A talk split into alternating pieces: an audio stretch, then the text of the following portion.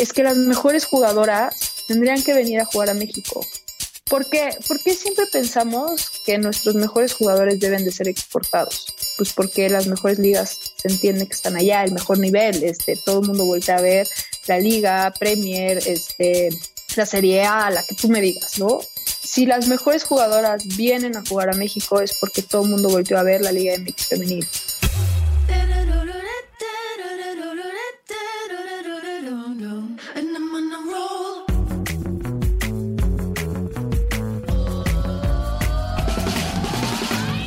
Hola, soy Fernando Trueba y esto es True Growth, un espacio para descubrir las historias de los emprendedores, ejecutivos y deportistas más destacados de México, España y Latinoamérica. Con este podcast busco compartir la experiencia de gente inspiradora que ha conseguido salirse del molde y ha luchado incansablemente para conseguir sus sueños. En cada episodio descubrirás historias fascinantes de crecimiento personal y profesional que te ayudarán a conocer los diferentes retos que enfrentaron cada uno de ellos y cómo salieron adelante hasta lograr sus objetivos. Si al término de cada episodio aprendiste algo, logré inspirarte, motivarte o simplemente que te cuestiones si realmente estás haciendo lo que quieres hacer, entonces habré conseguido mi objetivo.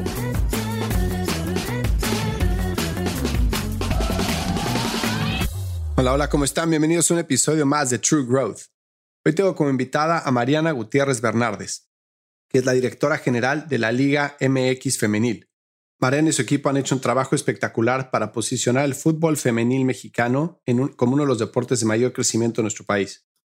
En los últimos dos años han logrado crecer 9% la audiencia y el interés de la gente, lo cual significa que por lo menos 33 millones de mexicanos están interesados en el deporte. Marena tiene un plan sumamente ambicioso para la Liga MX femenil. Quiere llegar a posicionarla dentro de las ocho ligas más importantes a nivel mundial en los próximos dos años. Bueno, con Mariana vamos a platicar de cómo ha sido el reto de posicionar un deporte que por cultura y por prejuicio realmente ha sido asociado históricamente al hombre, cómo ha sido enfrentar este reto, cómo ha podido lograr juntar todas las partes para conseguir patrocinadores, para conseguir el interés de los diferentes equipos, para apoyar el desarrollo del fútbol femenino en México y cuáles han sido los resultados. Estoy seguro que este episodio te agregará muchísimo valor. Si no lo has hecho aún, ve a truegrowthco.com, diagonal podcast, y suscríbete a nuestro newsletter para que recibas semana a semana consejos para implementar estrategias de crecimiento acelerado en tu negocio. Yo soy Fernando Trueba y esto es True Growth. Recuerda que el verdadero crecimiento se da cuando logramos expandir nuestros propios límites. Mi querida Guti, muchísimas gracias por estar conmigo hoy. Me encanta la, tener la oportunidad de platicar contigo y de qué más si no es de fútbol. Fer, muchísimas gracias por la invitación. Emocionadísima. Soy gran fan de tu podcast. Quiero que lo sepas. Para los que no me conocen, soy Mariana Gutiérrez, soy directora de la Liga MX Femenil y pues básicamente dedico mi vida a eh, desarrollar, crecer el fútbol profesional para las mujeres en México. Pues mira, has de saber y te lo digo de, o sea, en serio, que yo soy futbolista frustrado por todos los ángulos, ¿no? Porque si yo tuviera la oportunidad el día de hoy de trabajar en fútbol, eso es lo que haría. O sea, es mi pasión, me encanta, lo amo y qué envidia que tengas esa chamba y que puedas dedicarte a lo que más te gusta. La verdad, creo que la gente que tiene la oportunidad de dedicarse a lo que le apasiona es, es, es una bendición. Entonces, felicidades por lo que has logrado. Y bueno, pues platiquemos un poco de la Liga Femenil, la Liga MX llegas este, a este cargo, ¿con qué responsabilidad, con qué objetivo, con qué te topas? Muchas gracias por la felicitación, Fer. Siempre lo voy a decir. Eh, a mí me toca dar la cara por un gran equipo. No lo digo de dientes para afuera. Somos mucha gente desde hace muchos años que ha ido rompiendo barreras y que hoy dentro de la liga, de la industria, habemos muchos creyentes de este deporte que hemos ido desarrollando muchas cosas para, ¿no? Y, y dijiste algo muy importante y es algo con lo que yo me topé aquí, ¿no? Es yo, Mariana, soy una privilegiada de lo tal cual lo dijiste, trabajar en lo que verdaderamente me apasiona, siento que es hasta mi vocación, me despierto todos los días y digo, tengo el mejor trabajo del mundo, ¿no? Y con eso me topé cuando llegué a la liga, me topé con eso cuando llegué a la federación, cuando entró al fútbol, es estar rodeada de gente tan apasionada a su trabajo, pero al fútbol varonil. No existía la palabra femenil, ¿no? Y, cuando, cuando llego a la parte de la liga, sí te puedo decir que ya había mucha gente que entendía que había una deuda histórica con el fútbol femenil y había un enorme interés de crecerlo por muchas razones, ¿eh? o sea, no nada más por cómo se estaban manejando los nuevos estatutos de FIFA, sino porque han visto el potencial que hay en femenil, el crecimiento, la demanda que había en México. Entonces, me topo con un enorme desconocimiento en la industria que yo tenía en ese momento el privilegio de, tener ese conocimiento y estar rodeada de gente que también podía aportar para el desarrollo y el crecimiento de, de la parte profesional y también de la parte amateur en donde estuvimos, ¿no? Y te topas con muchos retos, pero te das cuenta el potencial y la esperanza que te da porque la gente que es apasionada del fútbol es apasionada del fútbol. O sea, patea el balón en donde sea, a la hora que sea, ¿no? Si le va a su equipo, le va a ir a su equipo a la hora que sea y lo va a hacer llorar cuando le toque hacerlo llorar. Y que cuando le pones un género, hay un choque, ¿no?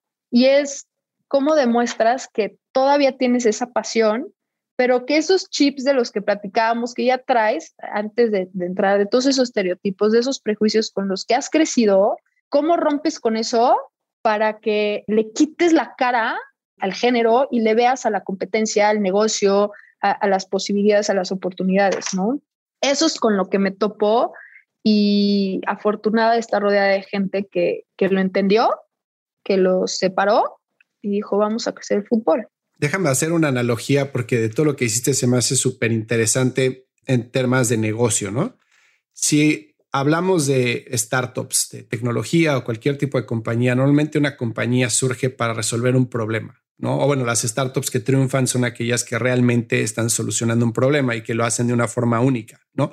Entonces, si lo ves de forma muy simplista, el problema está ahí, esperando a que alguien lo resuelva, o hay alguien que lo está resolviendo de una forma, pero hay alguien que lo puede hacer mejor, ¿no? Esas son las dos variables y si lo haces y le das el clavo, tu negocio crece.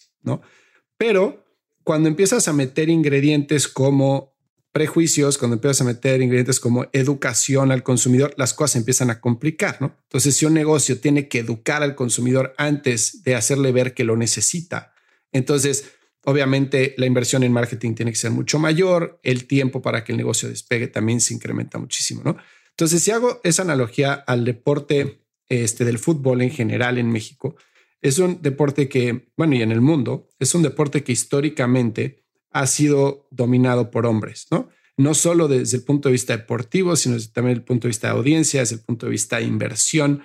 Entonces, tú cuando llegas, es como eh, la Liga MX es un, como una startup que no tiene que probar que el fútbol es un deporte que, se, o sea, que a la gente le gusta, pero empieza contra toda la corriente en contra de prejuicios, de audiencia, de intereses económicos, políticos, muchísimas cosas que, que van, digamos, en contra, o no en contra, pero pues que tiene que empezar a sacudir y a educar, poniéndolo en términos de negocios, para que empiece a despegar. ¿no? ¿Cómo deshaces ese espagueti? O sea, llegas ahí y dices, ¿por dónde coños empiezo? Mira, qué bueno, porque quiero que sepas que eres el primero que lo hace con una analogía al negocio. Y lo que nosotros hacemos todo el tiempo es hacer esa analogía con el negocio para que dejen de verlo sobre esos prejuicios, ¿no? históricamente en dónde se ha desarrollado y dónde se ha invertido. Porque además, si te ponen a comparar, pues ¿cómo te vas a eso? O sea, imagínate una startup refresquera que se ponga a comparar con una marca Coca-Cola, PepsiCo, ¿no? Que llevan años desarrollándose. ¿Cómo? Sería muy injusto, ¿no? Para empezar. Entonces, aquí, uno, si tú vas a deshacer un espagueti, no estás para saberlo, pero les platico, yo estudié diseño textil, ¿no? Y me acuerdo, y voy a hacer esa analogía, pero literal lo aplico siempre. Me acuerdo que cuando me tocaba tejer, ¿no? Hacías en, los telares y se te atoraba un hilo, se hacía un nudo. Y el más desesperado llegaba y jalaba el hilo, el hilo, perdón, y entonces el, el nudo era imposible deshacerse. Entonces te enseñaban a, con paciencia, lo vas sacando, ¿no? Para que puedas reutilizar ese hilo, además. Lo mismo con un espagueti. Si estás deshaciendo el espagueti, ¿cómo haces que no se te rompa, ¿no? Y cómo eh, encuentras la parte final. Igualito se trabaja aquí. Empiezas a descubrir cuáles son tus fortalezas, con qué amenazas te estás topando, quiénes son tus aliados, a quién de plano no vas a convencer y entonces no vas a gastar tu energía en ese momento ahí, ¿no? Y como todo negocio, aquí tenemos 18 dueños que se sientan en una mesa y toman decisiones. Tenemos una federación, ¿no? A la que le, le debemos nuestra autoridad. Tenemos una serie de departamentos que generan servicios para ver cómo las decisiones que tomen, uno, los dueños puedan tomar las mejores decisiones, ¿no? Basadas en estrategias o acciones que, que nosotros podemos demostrar y cómo mejoras esos procesos de esas decisiones que has tomado, ¿no?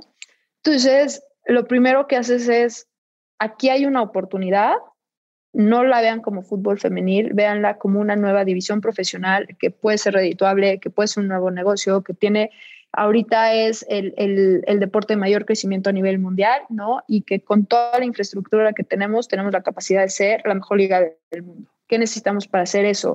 ¿Qué necesitamos de ustedes? qué stakeholders son los importantes para que nos ayuden a crecer esto, ¿no? Y que todo mundo lo vea como una startup.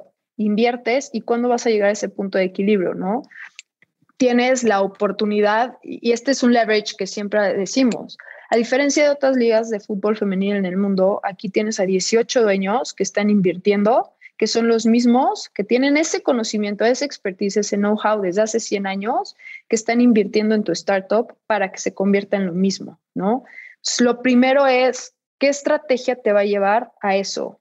Y cuando tú les enseñas que es un modelo de negocio con toda esa posibilidad y de repente se topan con un estadio full, con 50 mil voces gritando, coreando nombres de jugadoras, cuando tienes récords de asistencia, récords de audiencia, récords de streaming, que saques una playera y sold out en un día, ellos empiezan a ver esos resultados y siguen invirtiendo, ¿no? Esa fue la forma en que nosotros decidimos hacer esto. No fue fácil, hubo que convencer a algunos, otros escépticos mm, o ilusos decían todavía como esto no va a vender y de repente son los primeros que llegan a la mesa y dicen necesitamos esto para la femenil porque yo necesito seguir vendiendo, ¿no?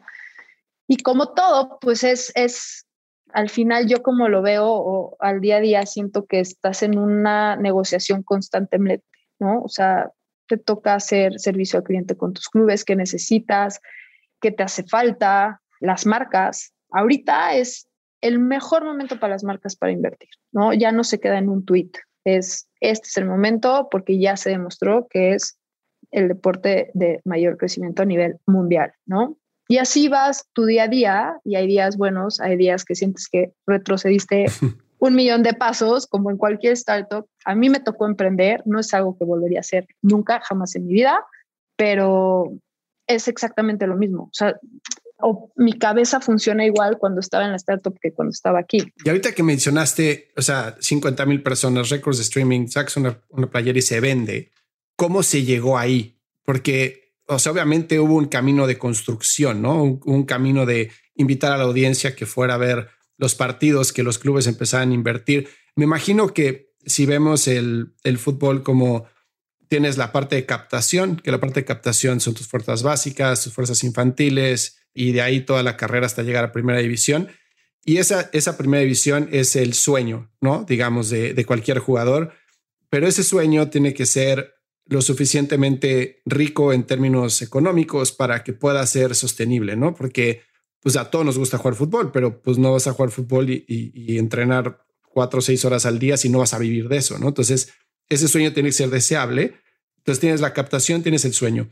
¿Cómo llegan a empezar a empujar a esas jugadoras para que lleguen a primera división? Y más importante, ¿cómo para que ese digamos, la parte de hasta arriba, la división más importante, empiece a tener auge, empiece a tener audiencia, empiece a tener seguimiento de la gente, involucramiento.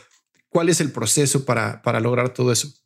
Lo primero que observo de lo que dices es que confirma el tema de tú literal hiciste el recorrido que se hace en varonil, ¿no?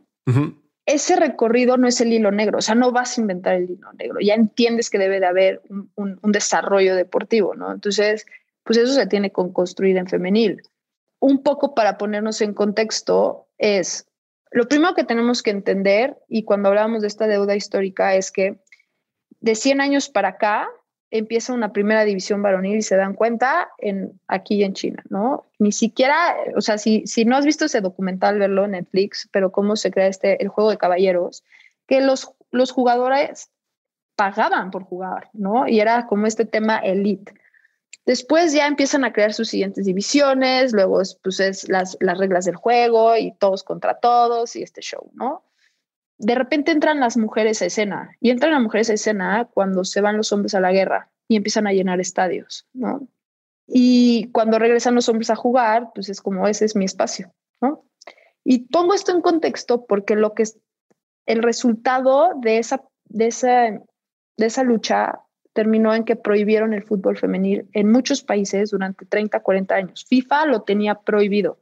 Entonces, ese tiempo que perdimos de desarrollo, ahorita es uno de los grandes retos que tiene el fútbol femenil a nivel mundial, ¿no? Porque es, tú, Fer, estás acostumbrado, tu ojo está acostumbrado a ver en la cancha un partido con cierta velocidad, con cierta resistencia, cierta fuerza, que se traduce al varonil. Pero si las jugadoras no han traído ese desarrollo desde la temprana edad, ¿cómo les podemos exigir que te rindan ese espectáculo? 2019 en Francia es tan importante porque demuestra el potencial que tiene el fútbol femenil. Habían muchos compañeros que sentaban y me decían, ¿qué onda con Alemania, Francia, España, Estados Unidos? porque dejaron de ver mujeres jugando y veían fútbol, veían ese entretenimiento porque ya no vieron ese gap de fuerza que están acostumbrados ellos a ver, ¿no? Pero para que eso pasara, desarrollaron muchísimos años esas elecciones. Entonces, en México lo que hicimos primero fue determinar las reglas de juego, ¿no? O sea, ¿quiénes son las jugadoras que van a jugar? Primero ya tenía selección nacional toda una estructura de selecciones que venían jugando. ¿Cuál era el problema? esas jugadoras no jugaban diario, entonces no traían un desarrollo deportivo en el alto rendimiento. Las que estaban en Estados Unidos se querían regresar o se iban a quedar allá, ¿no? La siguiente es, ¿quiénes son las jugadoras que hay? Pues evidentemente las jugadoras grandes son pocas y cuando decimos grandes eran jugadoras de 27 años, ¿no? Que eran pues, las que jugaban contra mí, literal, ¿no? ¿En dónde se están desarrollando? Entrenan ninguna de ellas entrenaba a diario, ¿eh? O sea, jugaban en torneos amateos, que sí jugaban los fines de semana, pero ya cuando hablamos, entrenaban diario, en qué circunstancias, bajo qué infraestructura, con qué herramientas, etcétera. Entonces, sabíamos que lo que teníamos que hacer era desarrollar nuestro talento. Entonces, dividimos tres categorías, la sub-23, las mayores de la sub-23, y solo se podían cuatro en cada equipo, y la regla de menores, que para mí ha sido uno de los mayores o las, el milestone más grande que ha tenido la Liga MX femenil en términos de desarrollo deportivo, porque logró que las jugadoras se iniciaran a una temprana edad, que empezaran a desarrollarse como una Alison González a los 15, 16 años en el alto rendimiento. Si tú lo habías hecho categoría libre, hubiera sido muy complicado que estas niñas, porque eran niñas, tuvieran la oportunidad de competir. Estas jugadoras de la regla de menores aportaban a selección nacional y esa es la selección nacional que fue subcampeona del mundo en Uruguay de la mano de Mónica Vergara, que hoy es la actual DT de la selección mayor femenil, ¿no? Y hoy ya abrimos, hace este fin de semana tenemos la jornada 3, la categoría sub-17 de fuerzas básicas. Y estamos desarrollando una nueva categoría porque entendemos que no, no, es, no es no nada más puedes desarrollar una jugadora o una generación porque es lo que hay. ¿Cómo sabes que las estás desarrollando bien? ¿Quién las pone a competir? ¿Quién las saca de su zona de confort? Tienes que abrir ese pool para que también los clubes puedan generar su ADN, puedan también hacer sentido de pertenencia con sus comunidades, que las niñas se sientan parte de ese club, el, el papá que las lleva a entrenar o la mamá que las lleva a entrenar.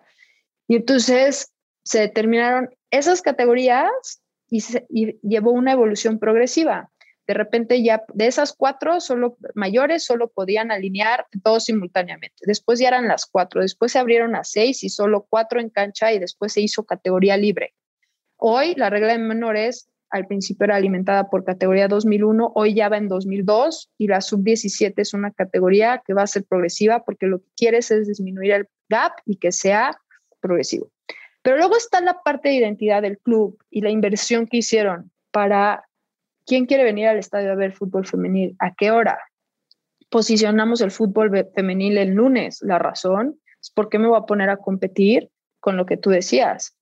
Un deporte que lleva 100 años construyéndose, posicionándose, que me van a comparar al minuto uno. Pues no, que sea una oportunidad más que tienen de ver fútbol. Entonces nos desmarcamos de esos horarios y hoy, los lunes, comprobadísimo por todos nuestros este, reportes, el lunes es fútbol femenil y son las mejores audiencias. Y luego te vas a los objetivos particulares. ¿Qué quiere cada club? ¿No? Hay clubes que decidieron generar su propia identidad, entonces tienes rayados y tienes rayadas, propio logo, propio eh, equipment, y luego tienes clubes como América o Tigres que desarrollan una misma identidad, van de la mano y este es el Club América, este es el Club Tigres y aquí jugamos todos, ¿no? Luego tienes un Pumas que es lo mismo, pero vive todo sobre el mismo ecosistema y hasta ahorita ya es arroba Pumas y arroba Pumas femenil, ¿no? O sea, ¿cómo ayudas al club a crecer y el club cómo entiende su ecosistema, su aficionado, su estadio en la ciudad que vive? No es lo mismo lo que se paga un boleto en Pachuca que lo que se paga un boleto en el Estadio Azteca. Entonces, al final vas generando estrategias para fortalecerlos a todos y que ellos que están en primera línea, que identifican para que la liga, qué herramientas necesitan de la liga para que puedan ellos seguir creciendo, ¿no? Y esto lo que nos ayudó fue, ha sido algo que está pasando mucho en el fútbol femenil, es que hay tanta apertura para compartir mejores prácticas. Entonces, todo el día estás hablando con otras ligas, con otros clubes, con otras federaciones. Mira, aquí hicimos esto, esto es lo que estamos haciendo con la televisión, esto es lo que estamos haciendo con comercial.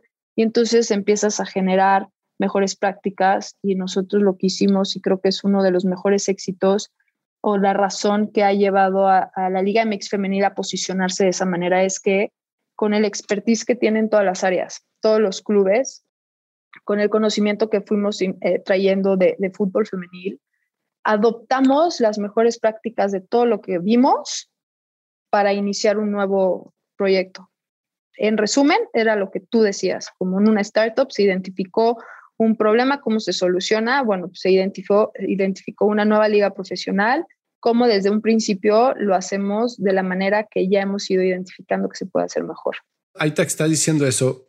Estaba pensando mientras hablabas el tema de a quién le hablas, ¿no? Porque creo que tienes las dos oportunidades, ¿no? O dos opciones. Una, le vas a hablar al aficionado al fútbol, que ya es aficionado de la América, que es aficionado a los Tigres, que es aficionado de rayados, etcétera, y a él le vas a decir, mira, tú aficionado al fútbol, vas a, ahora existe el fútbol femenil, o tú persona que no ves el fútbol, ahora conoce el, fútbol femenil. Y después tienes el es para hombres o es para mujeres, ¿no? Que, o sea, normalmente, pues es, un, es un, es el deporte más grande del mundo, lo sigue todo el mundo, el mundial es lo más visto del mundo, etcétera pero cuando hablas de estrategia de comunicación, ¿a quién le hablas? ¿Le hablas al hombre, le hablas a la mujer, le hablas al que le gusta el fútbol, al que lo tiene que conocer? Me imagino que pasaron por ese proceso, ¿no? Fíjate que acabas de decir algo que demuestra lo que es el fútbol y el fútbol es universal, ¿no? ahorita que decías que el, el, mundial es el más esperado y el más visto, estábamos viendo una encuesta que sacaba YouGov acerca del interés al deporte femenil, ¿no? Y nos comparaba, pone países como Canadá, Estados Unidos, México, etcétera, ¿no? Y te voy a dar dos datos que a nosotros nos recordaron lo que hemos construido en México. La primera es el interés que genera eh, la Liga MX femenil es alrededor del 60% y la NWSL alrededor del 20%. Tú me vas a decir, claro, Mariana, es que hay muchos más eh, eh, deportes de entretenimiento en Estados Unidos con los que tienen que competir, ¿no? Eh, eh, pero en Estados Unidos está, y tú lo sabes, posicionadísimo y la rompe en grande el, el college. O sea, lo que mueve el, el, deporte colegial a nivel varonil y femenil es un monstruo, ¿no? Y aquí en México te das cuenta del potencial, ese monstruo es específicamente el fútbol. No importa el género, es el fútbol, es una religión. Ese era un insight que decíamos, qué oportunidad tenemos aquí de seguir creciendo. Y el otro era el interés que hay sobre ya los eventos deportivos profesionales y colegiales de fútbol femenil. Y el interés iba hacia el Mundial Femenil del 64% y de la Liga MX Femenil del 63%. O sea, lo que ha construido la Liga MX Femenil con sus clubes, con sus stakeholders en la región es brutal, ¿no?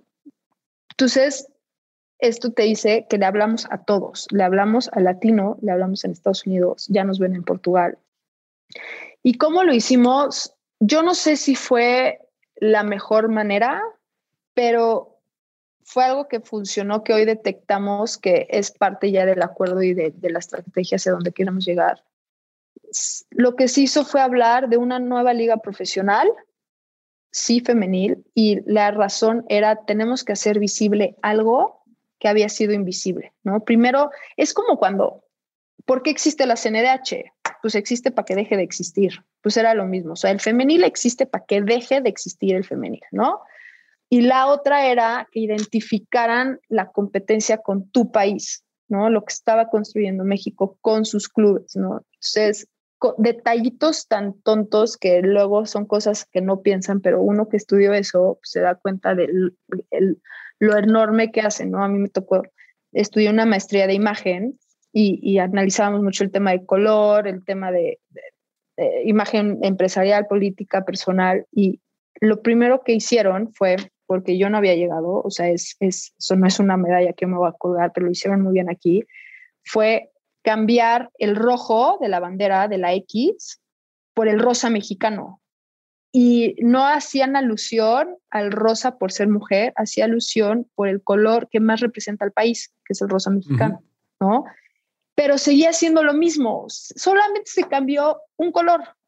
Entonces, ya teníamos una distinción de hay una nueva competencia, ¿no? Lo siguiente que se hizo fue entender que era un ambiente familiar.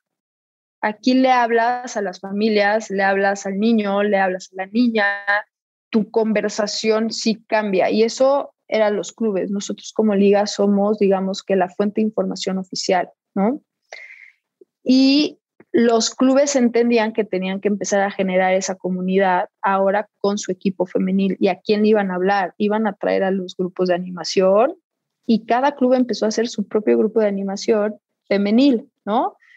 Y la verdad, la respuesta es muy sencilla. No sabíamos cómo y fuimos aprendiendo sobre el camino. Nos ha enseñado muchísimas cosas y la conclusión fue necesitamos ahora sí una estrategia de marca que porque el acuerdo que tuvimos ahorita en asamblea fue, el objetivo, el propósito es ser una liga autosustentable. ¿Qué tenemos que hacer para ser una liga autosustentable? Porque los hombres, la, liga varonil es la que nos da de comer literal, ¿no? Pues necesitamos propios ingresos, diferenciarnos. ¿Cómo nos vamos a diferenciar? Pues empecemos con una estrategia de marca, ¿no? Identificamos cuáles son nuestros aficionados compartimos muchos aficionados, ¿eh? Expansión Liga MX Femenil. Hay, sí hay un core ahí, de un, un, un, grupo, un perfil que es el seguidor del deporte y ve lo que le pongas de deporte, ¿no? Ahí entramos nosotros. Pero también descubrimos que generábamos nuevos usuarios muy particulares, que son las mujeres que odiaban el fútbol, que en su vida iban a aprender, pero que eh, eh la tele para ver un partido, pero que se identifican ¿no? Y dicen, yo no tuve esta oportunidad y quiero que mi hija la tenga, yo la quiero tener, eh, esta lucha feminista que hay, etcétera, etcétera, la igualdad de género. Y luego los jóvenes, los jóvenes que ya ven el mundo de otra manera, los jóvenes que, que reciclan, los jóvenes que son activistas, los jóvenes que buscan eh, eh, equidad, igualdad, diversidad, todo eso, ese es el que va creciendo descubrimos, uno, nuestro perfil tiene 37 años, pero está creciendo mucho el perfil de 16 a 35 años. ¿Cómo les queremos hablar? ¿Qué historia les queremos contar? Y finalmente, donde sí teníamos muy claro era, ¿cómo vamos a hacer que consuman un producto, uno, que no se ve? Y dos, ¿cómo vamos a hacer que las niñas quieran jugar y patear un balón si no saben que pueden? Entonces teníamos que hacer visible a nuestras jugadoras y posicionarlas como agente de cambio. Y hoy tú vas a un estadio y lo veíamos ahorita en el Día Internacional de la Niña el lunes, como una pequeñita, yo creo que no tenía más de cuatro años, entró al estadio vestida de Nayeli Rangel, emocionadísima, su primera ida al estadio y cuando ve la cancha empieza a aplaudir, a gritar. Y esa niña tú ya le enseñaste que puede conseguir eso, ¿no? Entonces, la verdad es que sí hemos ido aprendiendo sobre la marcha y han sido muy buenas lecciones. Es cuando llevas tanto tiempo haciendo algo de la misma manera y de repente te enseñan que lo puedes hacer de otra manera, dices, mira, podemos ahora adoptarlo, ¿no? ¿Y qué ha sido lo, lo más complicado de todo esto? Lograr que esta niña llegue al estadio, eh, se, se emocione de esta forma. En ese camino, obviamente, hay muchísimos logros, muchísimos retos. ¿Qué ha sido lo más complicado?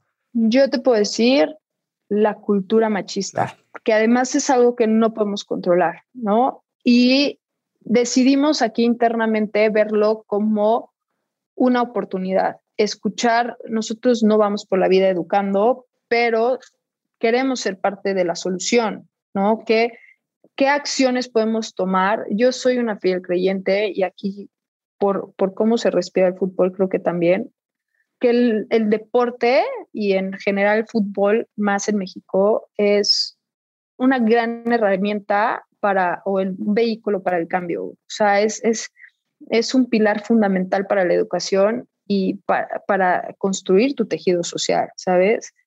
Y yo lo vi, yo lo viví, lo veo con mis sobrinas, lo veo en todas estas nuevas generaciones, como ya la narrativa cambia, la conversación cambia, ¿sabes? Ya tienen otra visión que, pues hubo mucha gente detrás de esto, ¿no? Años atrás que empezaron a romper barreras pero todavía no estamos ahí. O sea, tú platicas con Holanda y Holanda te está hablando de fútbol mixto hasta los 15 años. Fútbol mixto.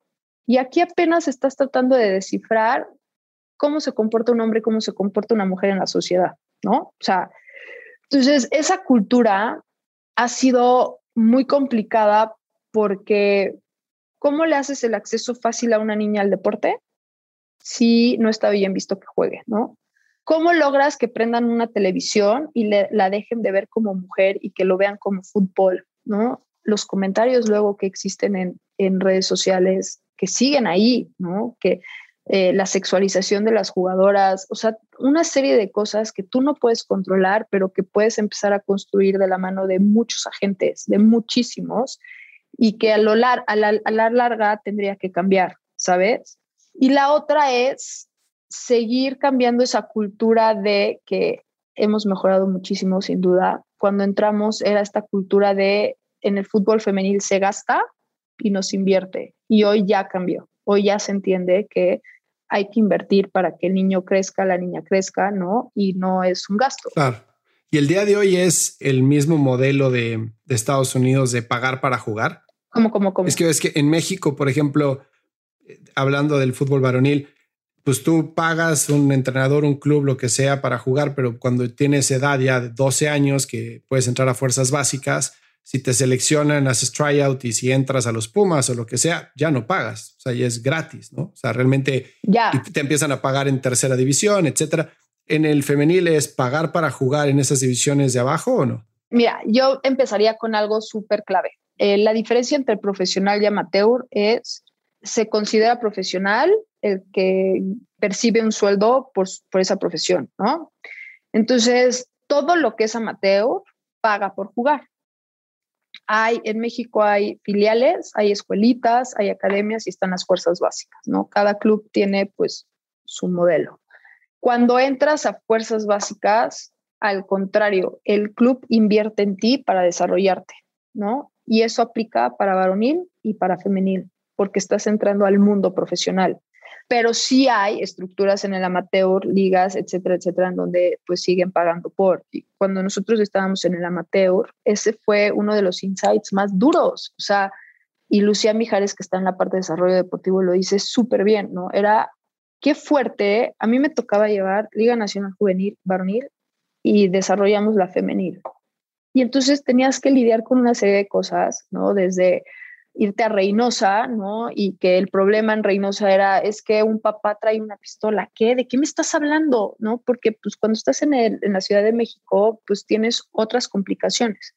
Entonces veías como muchas cosas en donde veías una euforia porque era lo más atractivo que había en, en ese pueblo, ¿no? El fútbol juvenil, porque está federación y tienen posibilidad de que venga el visor de Pumas y agarre a mi chavo. Entonces el papá le invertía todo al chavo porque decía, y la mamá y la familia y vendían el negocio porque mi chavo va a ser profesional y nos va a sacar de esta. Cuando nace la femenil, era, pero es que cuánto me va a costar. y te voy a inventar, ¿eh? A lo mejor 10 pesos o 10 veces menos que lo que le estás pagando a tu chavo. Sí, bueno, pero es que mi chavo va a ser profesional. Bueno, ¿y ella por qué no? No, bueno, pues no como lo que tal cual tú me decías, no, pues seguramente va a tener que pagar.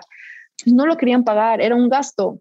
Y cuando les decías, sí sabes que la posibilidad de que ella llegue a ser profesional es mucho más fácil que la de él, que tiene que ir a competir con millones de chavos y ellas con cientos. Entonces teníamos que empezar a cambiar la cultura de entender las posibilidades que tenían las chavas de, sobresalir, de destacar. Y hoy llegan a un club en donde el club invierte en su educación. ¿no? Hoy tenemos el 54% de señoritas, y digo señoritas porque tienen un promedio de edad de 23 años, ¿no? que se han graduado de maestrías, de doctorados, que están estudiando eh, prepa o la carrera que hayan elegido que antes no tenían esa posibilidad en donde estaban, ¿no? Las becas deportivas eran remotas en las universidades, no es como en college en Estados Unidos. Y invierten en su desarrollo integral. Ese modelo, yo no sé, no sé si existe en Estados Unidos, pero tendría que existir nada más a nivel amateur, porque entonces ya estás rompiendo hasta las mismas reglas de FIFA. Claro, es que ahorita que hablábamos de por qué el fútbol es considerado un deporte elite en Estados Unidos, es en eh, gran parte es por eso, porque un niño que juegue fútbol a un nivel competitivo amateur desde los ocho años te cuesta en promedio entre 5 y 10 mil dólares al año. Eso es entre las clases mensuales, el entrenamiento, el uniforme, los viajes, lo que quieras, son entre 5 y 10 mil dólares por niño al año, ¿no? Y así se va hasta que tienen pues 16 años más o menos, ¿no? Y la estructura de, semillero, digamos, de, la MLS todavía no está ahí. O sea, hay muchísimos equipos de primera división del MLS que no tienen ese semillero que esté nutriendo al primer equipo, ¿no? Eh, ahorita en Austin, por ejemplo, acaban de abrir un equipo de primera división, el Austin FC, este, y le ha metido muchísimo. Salió Selena, ¿no? Creo que era Selena en su tifo. Exacto. y Matthew McConaughey está metidísimo y lo que quieras y han jalado muchísima afición y es de los pocos que abrió teniendo dos divisiones abajo. Entonces tiene la MLS y después no me acuerdo que se llama la Youth League o algo así. Y después abajo tiene una semiprofesional, pero no tiene fuerzas básicas, tercera, segunda división, ¿no? Entonces tienes que pagar durante muchos años hasta que se convierta en profesional y si no se hace profesional, pues esperar que haya una beca. Y ahí viene el problema, porque no hay becas para fútbol, hay muy pocas. Entonces, este, por eso te preguntaba del, tema femenil, porque creo que sí es bien importante que, que tenga un modelo económico que sea sostenible para el jugador, ¿no? Sobre todo eh, México teniendo tanta, un gap tan grande, una brecha tan fuerte de, ingreso entre la mayoría de la gente y los pocos que están arriba, que creo que es bien importante que, que pueda tener la chava la posibilidad de jugar sin tener que gastar dinero, ¿no? Mira, me encantó que lo explicaras tú, porque así te creen a ti, no a mí, ¿no? Pero ese conocimiento que tienes tú en, justo en tu eh, eh, eh, ecosistema en Estados Unidos, habla con, te lo voy a poner ahora del lado de México. Una de las grandes fortalezas que tiene la Liga MX como institución es su modelo de fuerzas básicas. A nivel mundial no existe. Y por eso es, en gran parte creo yo, es, y me estoy metiendo en un tema ya más como aficionada, es el éxito que tienen las selecciones menores y los resultados, llámese medallas olímpicas, campeonatos de la sub-17, etcétera, ¿no? Y que lo pudimos ver tal cual también en la femenil con el campeonato de selección nacional, ¿no? Y que se le haya ganado también en un, pre, un premundial, perdón, a Estados Unidos. Entendiendo esas mejores prácticas, es lo mismo que queremos replicar en femenil. La pregunta sería qué categorías queremos, ¿no? Deben de ser las mismas, debemos de frenar en la sub-23 o en vez de estar en la 16, 18, 20 tiene que ser 15, 13, 15 y de repente 16, 17, 18. No lo sé, o sea, esas son cosas que como vamos desarrollando, vamos identificando que se tiene que hacer. Pero diste en la clave, ¿cómo lo sostienes? Tiene que ser sostenible. Si tú no desarrollas jugadoras, cuando esas jugadoras se te retiren, ¿quién va a tomar su lugar? ¿Vas a empezar de cero? No. Si tienes la forma de, ahorita ya está habiendo mucho transfer fee, o sea, es decir, ya se está generando una transferencia de mercado por las jugadoras que antes no existía. Hoy ya existe. Entonces tú puedes generar, ejemplo, el modelo de Pachuca genera muchísimos jóvenes que los manda al extranjero, los vende, ¿no? Y hoy tienes el ADN de Pachuca repartido por todos lados, ¿no? Lo mismo lo están replicando en femenil. Hay una gran cantidad de ADN de Pachuca en la Liga MX femenil. Si tú continúas en ese desarrollo y siguen creciendo las transferencias, pues entonces también vas a empezar a vender jugadoras que les va a generar un ingreso a ellas, que te va a generar un ingreso a tu club para que puedas seguir desarrollando jugadoras. Ese modelo es único en el mundo, no existe y lo estamos adoptando ahora en, la femenil, ¿no? Ya. Y sé que tú tienes muy clavada la idea y me encanta de, de crear la mejor liga del mundo, ¿no? ¿Qué significa crear la mejor liga del mundo? ¿Cómo se ve eso? Hijo, qué buena pregunta. Tiene muchísimas aristas, ¿no? Desde que selección sea campeona del mundo con jugadoras reconocidas de tu liga, ¿no? O sea, a mí me preguntaban una vez, eh, y Marisol, que nos está escuchando, va a saber, porque si no la hizo ella, la hizo su compañera, me decían, oye Mariana, ¿cómo te ves en 10 años? Y yo me veo en el estadio con mis hijos celebrando el gol de la jugadora que me diga, si quieres, Alison González, ahorita que la van a conocer, ¿no? O de Ailina Vilés, que son niñas que crecieron en la Liga MX y en sus clubes levantando la Copa del Mundo, ¿no? Eso te habla de un círculo virtuoso, porque para que esas niñas se convirtieran en jugadoras muy exitosas, agentes de cambio, eh, role models, los papás tuvieron que estar involucrados, su club tuvo que estar involucrado, la marca tuvo que estar involucrada, la liga, FIFA, federación, eh, eh, ¿no? Todo eso. Y la cereza del pastel sería que las mejores jugadoras del mundo, a mi parecer, y esa sí es, es una visión mía de Mariana Gutiérrez por cómo ha visto que se desarrolla el, mundo, es que las mejores jugadoras tendrían que venir a jugar a México. ¿Por qué? Porque siempre pensamos que nuestros mejores jugadores deben de ser exportados. Pues porque las mejores ligas se entiende que están allá, el mejor nivel, este, todo el mundo vuelve a ver la liga, Premier, este, la Serie A, la que tú me digas, ¿no? Si las mejores jugadoras vienen a jugar a México es porque todo el mundo volvió a ver la Liga MX femenil, porque aquí se está desarrollando el mejor fútbol, ¿no? El mejor entretenimiento, los mejores sueldos, por ende, etcétera, etcétera. Entonces tenemos que construir eso. Una de nuestras ventajas competitivas es tener a la potencia del mundo de vecinos, poderte enfrentar a Estados Unidos constantemente entre clubes y entre federación es más, voltealo. Eso es lo que le pasó a Varonil. Varonil, poderse medir contra México constantemente y aprender mejores prácticas y generar una alianza eh, o un, convenio de colaboración hizo que puedan construir y mejorar su fútbol. Pues igual en femenil. Nosotros estamos aprendiendo muchísimo de Estados Unidos, ¿no? Ahorita nos golearán 5-0, pero el día que ganemos 2-0 y luego 5-0, habremos conseguido ese objetivo. ¿Cómo se mide ser la mejor liga del mundo? No te lo sé decir, también digo, eh, como te podrás dar cuenta, me desborda una pasión y pues además que amo a México, amo a mi país con todo su ser, pues no puedo no pensar que no tenemos ese potencial y apuntar a que vamos a hacer eso. además lo veo, veo la inversión. Ahorita venimos de platicar con UEFA, venimos de, de platicar con gold.com, ¿no? Y nos decían, es que, que está, o sea, es increíble lo que están construyendo, que en otros lados no lo hacen. Nos dieron un premio internacional como mejor iniciativa de fútbol femenil porque se están generando diferentes inversiones desde muchos lados con muchos stakeholders porque tienen e-, esa visión, que, identificaron el potencial. Es muy sencillo, si te lo digo, ¿tú qué crees que va a crecer más rápido, el fútbol femenil o el varonil? Yo creo que el femenil. O sea, a mí no me puede entrar en la cabeza que México no sea potencia mundial en fútbol de estar en semifinales en los mundiales, de estar en cuartos de finales en los mundiales, no lo puedo entender.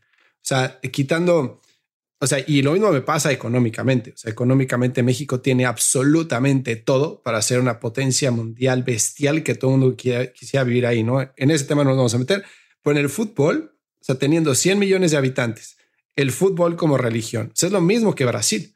El fútbol como religión, necesidad por, pues, por necesidad económica habilidad, o sea, teniendo todo, siento que estamos en un plató en el que ahora sí tenemos una gran generación de jugadores, ahora sí tenemos 10 jugadores que están jugando en Europa y que están destacando, etcétera, etcétera, octavos de final. ahora sí tenemos octavos de final y, jugamos muy bien, pero siento que, que como que dar ese siguiente salto, no sé qué sea lo que tenga que pasar, pero creo que ese salto va a tardar más contra que el fútbol femenil se vaya a desarrollar hasta donde está el varonil el día de hoy.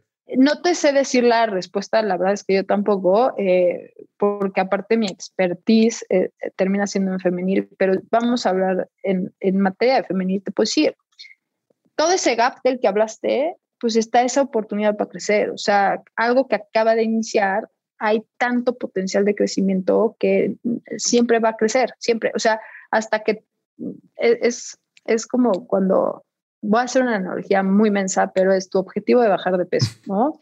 Entonces, los primeros 50 kilos los bajaste cañón, ¿no? Y los últimos dos, ¡ah! ¿por qué cuestan tanto? Bueno, pues ahorita tenemos ese universo de crecimiento y además a nivel mundial, ¿no? Y la ventaja que tenemos es todo eso que tú describiste, ¿cómo lo mejoramos? Porque a mí si algo me queda claro es que en varonil lo están haciendo, identifican los procesos, mejoran, identifican procesos, mejoran y así son todos los ciclos mundialistas, ¿no? Entonces, en femenil tenemos la oportunidad y la verdad es que sí es una enorme ventaja, a veces hasta parecería abuso que generan estas, identifican, hacen estos análisis y nada más nosotros lo tropicalizamos a la parte femenil para adaptarla a su competencia. Entonces, es sentido común que al final aquí entendieron que eh, eh, es el deporte de mayor crecimiento, entonces pues no hay cómo perderle, pero sí hay algo que pasa mucho en México, no sé tú qué opines, Fer, y es a nivel general, no, no me refiero a nivel industria. La palabra paciencia es difícil de entenderla, ¿no? O sea, los resultados tienen que ser inmediatos. Y cuando hablas de desarrollo, los resultados es imposible que sean inmediatos. Puedes ver resultados a corto plazo, pero pues, para eso aplicaste tus objetivos a corto plazo. Pero yo no me imagino un medallista olímpico que haya iniciado su carrera a los 20 y, al, en su, y que haya calificado a sus primeros Juegos Olímpicos y haya conseguido medalla de oro en esos primeros Juegos Olímpicos, empezando en un año. Estoy segura que hay sus excepciones y son los más estudiados, evidentemente, ¿no? Pero no es la fórmula, no es la forma en que tú desarrollas, ¿no? O sea, el, te lo dice en Outliers, o sea, tú para ser una persona fuera de serie tuviste que haber practicado al menos las 10.000 horas, que se alinearan los astros, ¿no? Que tuvieras gente a tu alrededor que te ayudara a conseguir eso. Pues eso es, es lo mismo, ¿no? Porque ¿Por qué la mayoría de los goles caen en los últimos 15 minutos en, la Liga MX femenil? ¿Por qué en varonil? No sé, ya a mí son preguntas que yo siempre hice por, por o sea, eh, apasionada al fútbol, pero ¿por qué nos pueden marcar goles en los últimos minutos? ¿Qué nos pasa como mentalidad? ¿no? Y todo eso es parte de la cultura en la que vives de tu país y con lo que creciste. Y es parte, por ende, de tu deporte. Claro, que ese tema que tocaste, esta mentalidad, creo que es es importantísimo. ¿no? O sea, llega un momento en cualquier deporte que ya físicamente y en términos de habilidad, pues ya eres igual que los demás. O sea, podrás tener una diferencia para bien o para mal, pero la mente es lo que te lleva al siguiente nivel. ¿no? O sea, en el tenis es clarísimo, en el golf es clarísimo, pero lo mismo pasa en el fútbol. O sea, cuando juegas contra Alemania y lo tienes abajo hasta el minuto 89 y te da la vuelta, o contra Holanda, lo que pasó en el Mundial 2014, que lo tienes o sea, abajo y faltan dos minutos y pum, te clava dos goles. Es mentalidad 100%, ¿no? Y creo que eso es algo que, hay que trabajar muchísimo. Pero sabes que algo que te iba a decir que creo que es, es una ventaja que tienen ustedes súper fuerte en la Liga MX es que al no estar en el spotlight, tienes como, puedes darte el lujo de romper cosas y hacer cosas diferentes. ¿Me explico?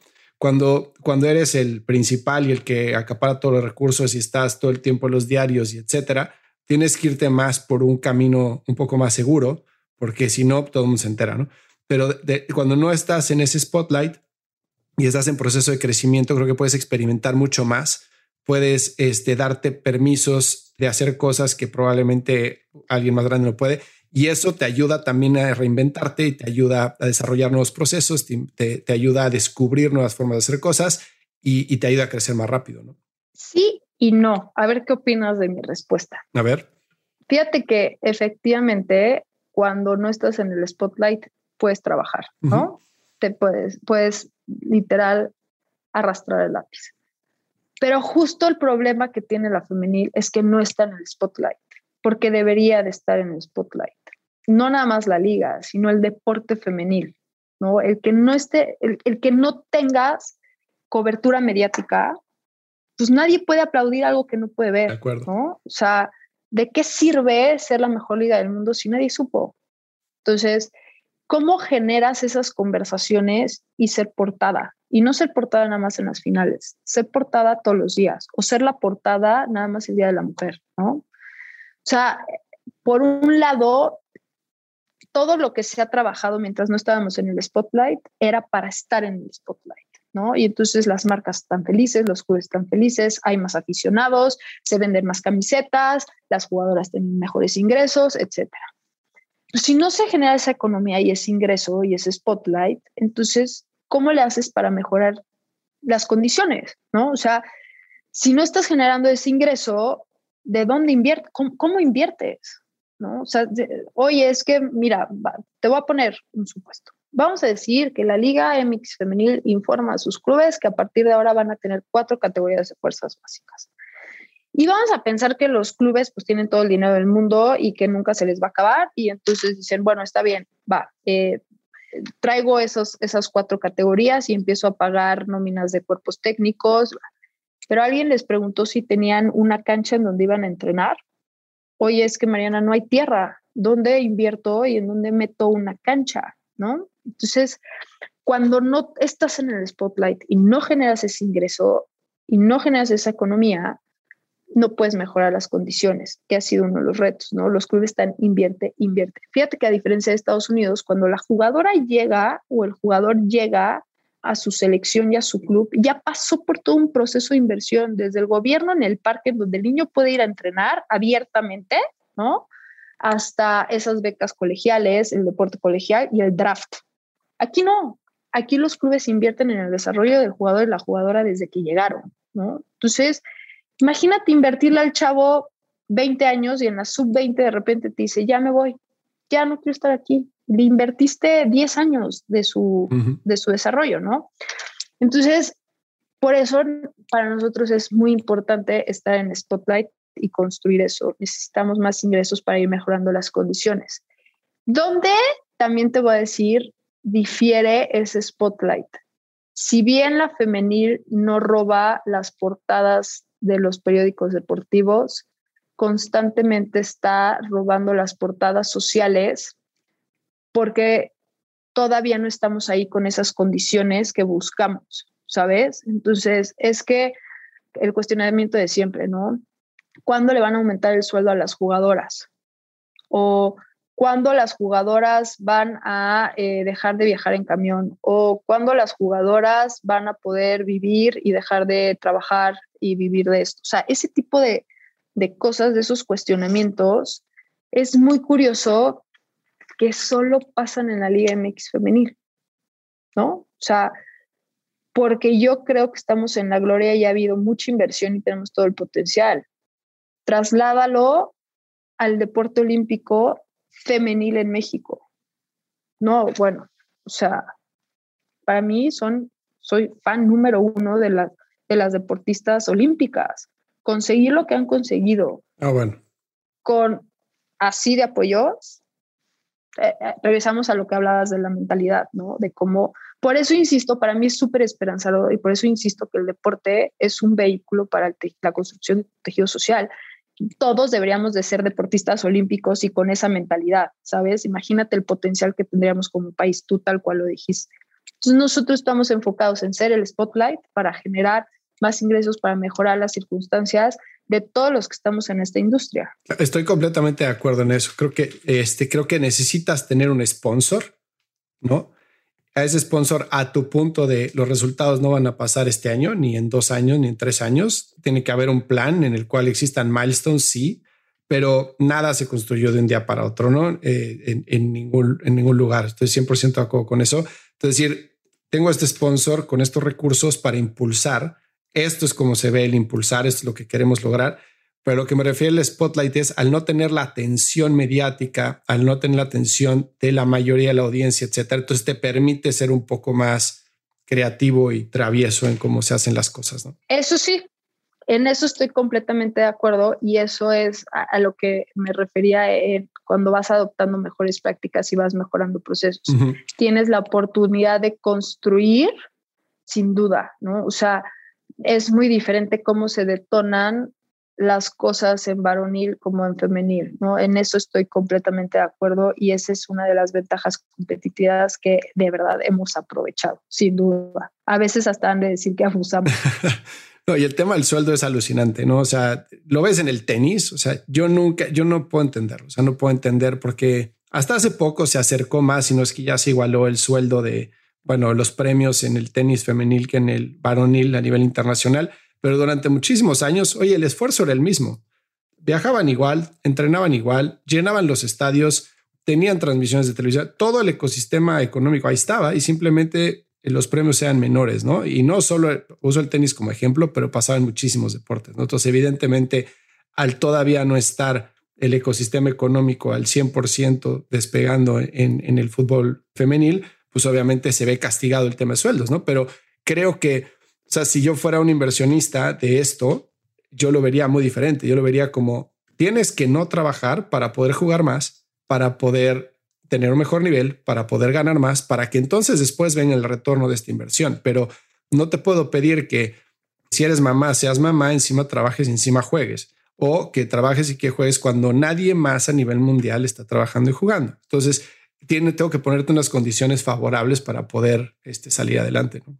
no, de acuerdo. Y sin duda eso es lo que se, se busca, ¿no? Pero yo ahí haría una pregunta porque siempre es muy curioso como es, yo la primera pregunta que me haría es, ¿qué estamos haciendo todos para que eso pase?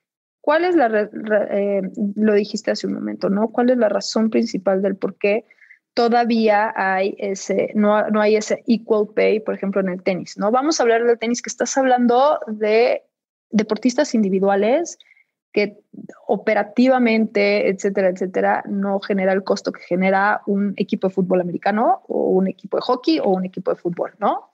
¿Qué responsabilidad tiene cada stakeholder, shareholder y la sociedad?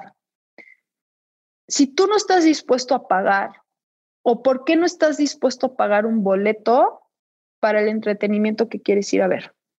O sea, ¿qué estamos haciendo nosotros como cultura para generar esa economía? ¿Y qué necesitamos hacer nosotros como liga para generar ese interés? ¿No? De, no sé si es a lo mejor cambiar de mentalidad o mejorar los accesos, pero ¿cómo hacemos para generar esa economía? Porque al final siempre te dicen, es que una de las justificaciones, ¿no? Es que el tenis varonil genera más que el tenis femenil. ¿Por qué? O sea, la pregunta es, ¿por qué genera más? Porque más gente lo ve. ¿Pero por qué lo ve más gente? Porque ya más tiempo posicionándose, porque ya más tiempo hablándose de eso, porque lleva más tiempo desarrollándose, entonces el deporte se ha generado de otra manera. A mí cuando me preguntan, oye Mariana, ¿te gusta el fútbol femenil? Yo como lo amo no nada más lo practiqué, lo llevo viendo años de mi vida y yo ya sé ver diferente el varonil que el femenil. O sea, es como si me metes a ver, voy a inventar, Aladino en Estados Unidos en Broadway y Aladdin aquí en, en Carso. Me van a traer a la misma obra, pero no son los mismos actores, no es la misma producción. Y entonces, si yo me dedico a eso, voy a identificar detallitos que no vi en Broadway. Eso ya me pasa a mí. ¿Cómo educas ese ojo del aficionado? Pues nada, haciéndolo parte de normalizándolo. Si tú empiezas a llevar a Fer y a Cami a los partidos de Austin FC, cuando Fer y Cami tengan 18, 20 años, van a saber perfectamente diferenciar el deporte y se les va a hacer normal y van a crecer con ello y van a pagar lo mismo porque van a entender que están yendo a ver al Austin FC, llámese femenil o varonil. ¿Me explico?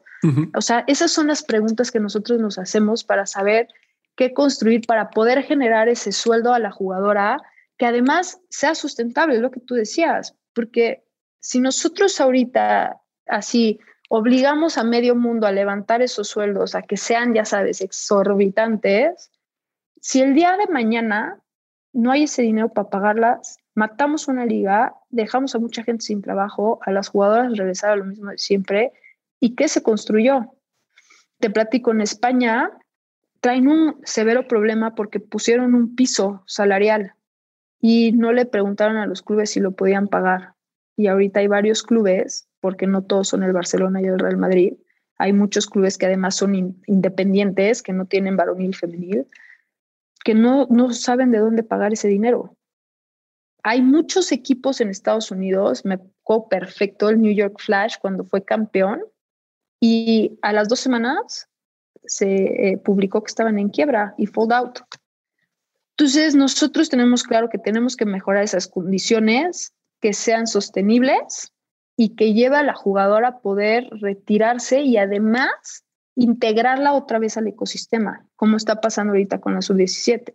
Hay jugadoras que ya no quisieron o ya no dieron o ya no, lo que sea, que ya no participaban en la Liga MX femenil, que hoy tomaron las riendas de los cuerpos técnicos de la sub-17. Tenemos siete. Entonces ya también dices, ok, bueno, no les tocó vivir de la patada en cancha, pero ahora van a vivir de formar jugadoras, ¿no? Esa es una responsabilidad que además tenemos nosotras y nosotros de, uno, dejar más grande la silla que agarramos y abrir más oportunidad para ellas, para que tengan más oportunidades también para poder competir por ese tipo de puestos. Y ese tipo de competencia es lo que va a hacer que todo el mundo se vuelva mejor en lo que hace y genere mayor ingresos, ¿no? Completamente. Que ahorita que decías del Barcelona y el Real Madrid, o sea, creo que han logrado, por ejemplo, el Barcelona está terrible, ¿no? Está en quiebra completa, pero es increíble que ha alcanzado tal tamaño y ha movido, ha, tenido tanto peso tan fuerte en la economía y en la política que nadie lo deja tronar, ¿no? Entonces creo que el éxito también de, del fútbol en México también pasa por eso, o sea, que lo que significa para la gente, ¿no? En el momento en el que el país puede estar mal económicamente y políticamente, pero la selección está bien y eso es lo que importa, en ese momento ya no, o sea, ya no hay como quebrarlo, ¿no? Pero hay que llegar a, conectar con la gente de esa forma, ¿no? A tu punto. Y creo que son años, o sea, son años de trabajo y te felicito por lo que están haciendo y, y por cómo, cómo lo estás viendo. Es un proceso completamente. O sea, ahorita platicamos fuera del aire y me decías, Fer juega fútbol, tu hijo y Cami. yo, Cami, yo que juegue fútbol también y le encanta patear ahí de, de, tres años, pero este ya el año que entra le tocará empezar a ir a sus clases y me encantan a mí, o sea, las niñas vestidas de, de, fútbol se me hacen lo más cute del mundo, ¿no? Y luego las ponen a jugar contra Fer, por ejemplo, mi hijo, que mi hijo creció en una casa en la que no hay machismo, hay igualdad de género, o sea, nos conoces y así es. Y él nada más, no sé por qué, en el momento en el que ve una niña en la cancha, piensa que él es más fuerte que ella. Y bueno, le han puesto unas que para qué te cuento. Entonces, o sea, es cuestión de nada más experimentarlo.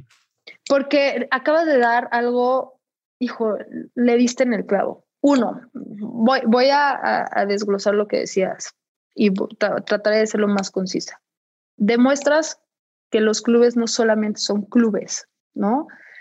Literal son marcas, son conexiones. El Barcelona no nada más es un equipo de fútbol varonil, o sea, porque aparte en femenil arrasaron, ganaron todo.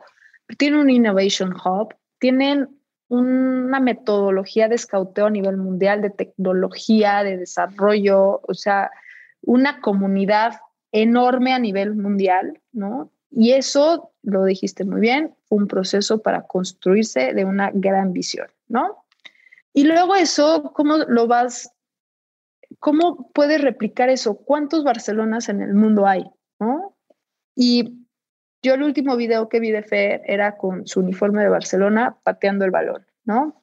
Y literal dices, no, bueno, pues es que él en el momento en que llega a la cancha con su uniforme de Barcelona y ve a la niña, pues él sabe que es más fuerte. Pero ¿por qué sabe que es más fuerte si no creció en una casa eh, machista, como tú dices, ¿no? Porque creció en una sociedad. Y Fer sí va a una escuela en donde en una escuela probablemente hayan otros papás que sí le enseñaron al niño, oye, a ver, tú eres más fuerte que ella, la tienes que cuidar, le tienes que abrir la puerta, la tienes que eh, eh, proteger, ¿no? Y, y Fer está rodeado de eso. ¿Cómo hacemos? Replicamos lo que Fer está viviendo en su casa en otras casas, ¿no? Y eso creo que para mí es lo máximo y lo mágico del deporte. Porque Fer, cuando esté en su club, en su escuelita, en su equipo, les va a enseñar que él es igual que ella y entonces ella y su otro amiguito van a llegar a su casa y en su casa le van a enseñar a su papá que tiene una compañerita que está jugando fútbol y entonces van a hablar con el profesor y el profesor y vas a construir una educación y una persona, un pequeño niño impactó a otro pequeño niño y de repente tienes un equipo de fútbol de 22 pequeñines que ya impactaron tu ecosistema, ¿no? Eso hace el fútbol, eso hace el deporte. Crecen con herramientas que no te lo da otra cosa. O sea, ese trabajo en equipo, ese liderazgo, todo eso lo tiene una, una, niña y un niño en el momento en que practican un deporte. No se los da otra cosa, ¿eh? Sí, no, estoy completamente de acuerdo. Y sabes que ahorita que hablabas, algo que se me quedó muy grabado cuando nació Camila, mi es que en mi casa, mi mamá, por ejemplo, a Fer, mi hijo, siempre ha dicho mi campeón, este, mi estrella, mi bla y nació Camila y mi princesa. Dije, oye, no, nada de que mi princesa, o sea, mi campeona también. O sea, no le digas mi princesa, o sea, no empecemos a como a categorizar a que el hombre otra vez fuerte y campeón y lo que sea y la mujer cuidada y, y princesa, porque eso, o sea, eso se siente y empiezan a crecer en esas cajas y está mal, ¿no? Sin duda. Entonces hay que hacerlo, hay que hacerlo igual. Y porque aparte es, es uno, hay que hacerlo igual y, y el tema es, eh, las habilidades existen en los seres humanos. O sea, no, tú no te vas a voltear a ver el género cuando ves la habilidad. Yo te puedo decir que estas señoritas jugadoras de la Liga MX femenil, perdón, te lo digo con todo el amor del mundo, te van a dar 150 vueltas, una cátedra y sus sprints y su fortaleza. Yo sé que eres súper deportista, pero te van a romper en dos segundos. Claro porque a eso se dedican, ¿sabes? Esa es su habilidad, su talento y su capacidad. Si no, no estarían en donde están. Por supuesto. O sea, al final, el que llega y trasciende en este deporte o en, en la medalla, tú lo dijiste hace ratito, no es por su talento, es por su sacrificio. Completamente de acuerdo, 100% de acuerdo.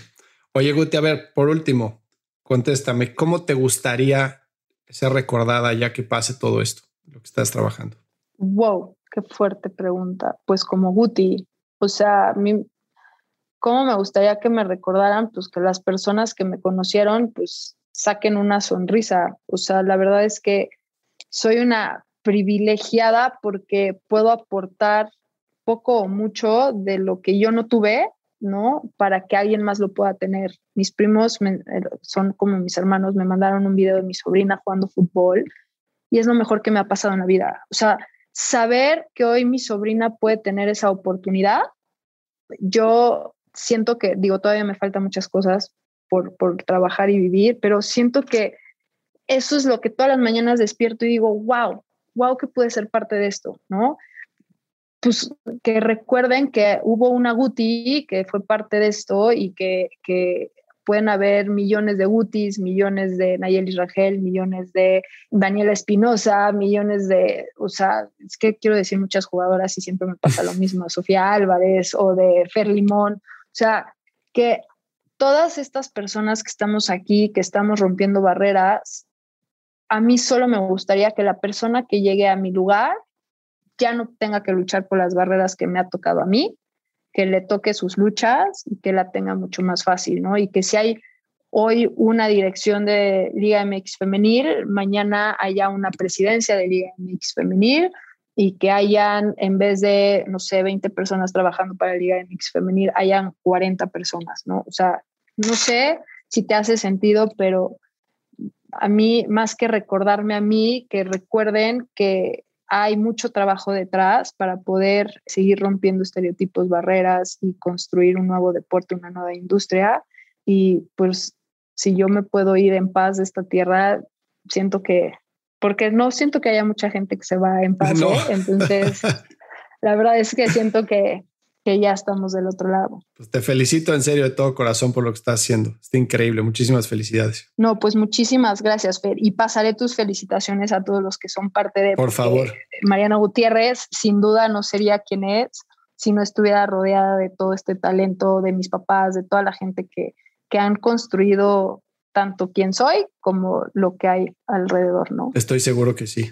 Muchísimas gracias por el tiempo, Guti. A ti, Fer, fue un placer. Igualmente. Si encontraste valor en este episodio, cuéntale a alguien. Y si no, también cuéntale a alguien. La mejor forma de ayudarnos es compartiendo tu opinión. Síguenos en Instagram, arroba truegrowthco, o envíanos un correo a hola arroba truegrowthco.com. Leemos todos los mensajes y nos encanta estar en contacto contigo. Califícanos con 5 estrellas en iTunes o donde sea que nos estés escuchando para que podamos seguir creciendo y tengamos más invitados para ti. Menciónanos en Instagram y comenta lo que más te gustó de este episodio. Puedes encontrar las notas y referencias mencionadas en este episodio en truegrowthco.com diagonal podcast. Muchas gracias por escucharnos. Yo soy Fernando Trueba y te espero en el siguiente episodio de True Growth Podcast. Mientras tanto, sigue creciendo.